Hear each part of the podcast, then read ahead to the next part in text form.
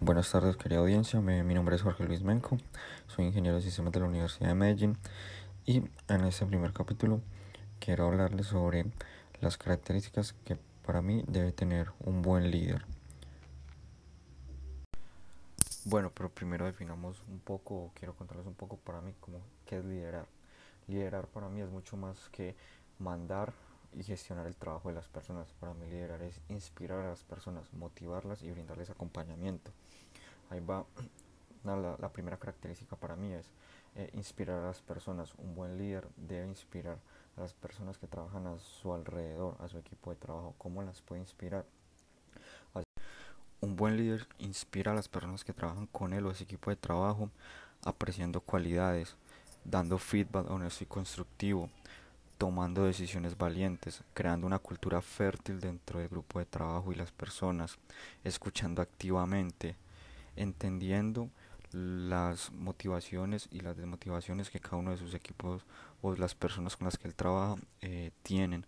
Una vez el líder entienda y aporte todas estas cualidades dentro de su día a día, él va a poder generar o empezar a inculcar cierta inspiración en su equipo de trabajo. Lo van a ver a él como una persona que les puede, les puede llevar, les puede proporcionar un nivel más alto y lograr objetivos que ellos estén anhelando. Otra característica importante que debe tener un buen líder es saber transmitir sus ideas o opiniones a un grupo de personas.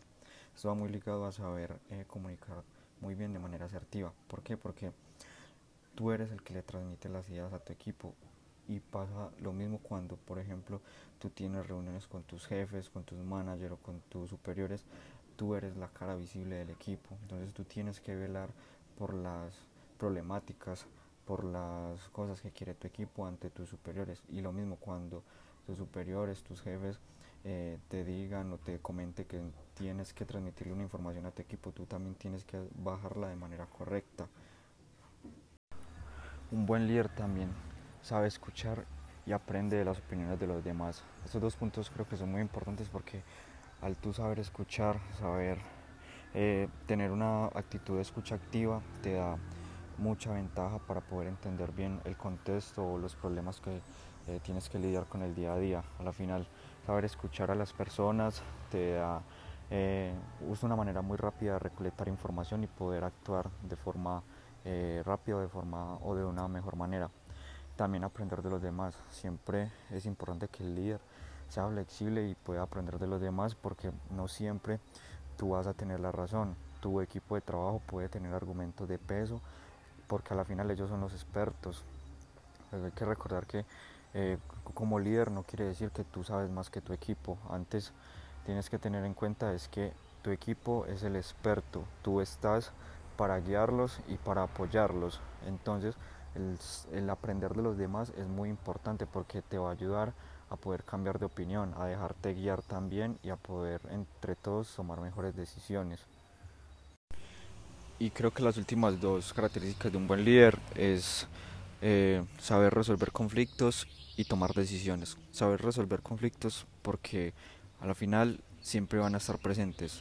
En cualquier momento se va a poder, eh, se va a poder presentar un conflicto de X o Y eh, manera, motivo, porque al final estamos trabajando con personas. Las personas somos muy cambiantes en el tiempo, en la actitud, en el día. Entonces a la final es muy bueno que un líder sea capaz de resolver conflictos entre su equipo de trabajo y poder de esos conflictos sacar lo mejor, llegar a una conciliación de la mejor manera y poder mantener al equipo motivado, que es a la final lo más importante, ya que con el equipo es que se pueden lograr los objetivos. Y por último, creo que un líder debe tomar decisiones. Un líder siempre debe tomar decisiones malas o buenas, regulares.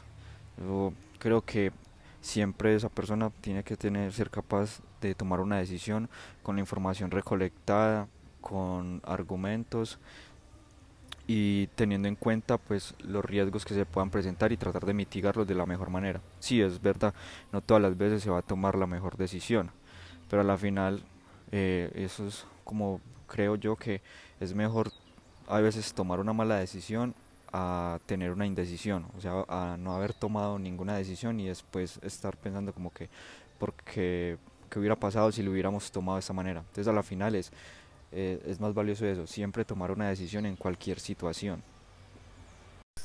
Bueno, estas son como de las características principales que yo considero que debe tener un buen líder. Es probable que se me haya pasado muchas o puedan haber otras que, que consideres que, que son más importantes es muy válido también, pero en este caso son las que yo como día a día eh, eh, trato de poner en práctica, de mejorar cada día para poder eh, hacer mejor mi trabajo.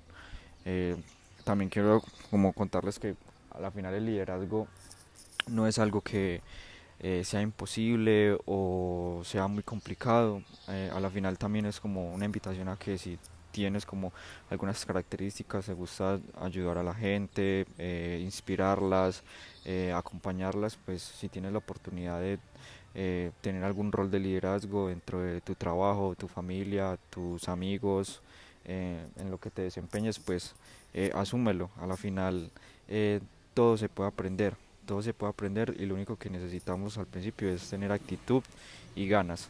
Entonces, esto es todo pues por este episodio, espero les sea de utilidad y nos estamos escuchando en el siguiente.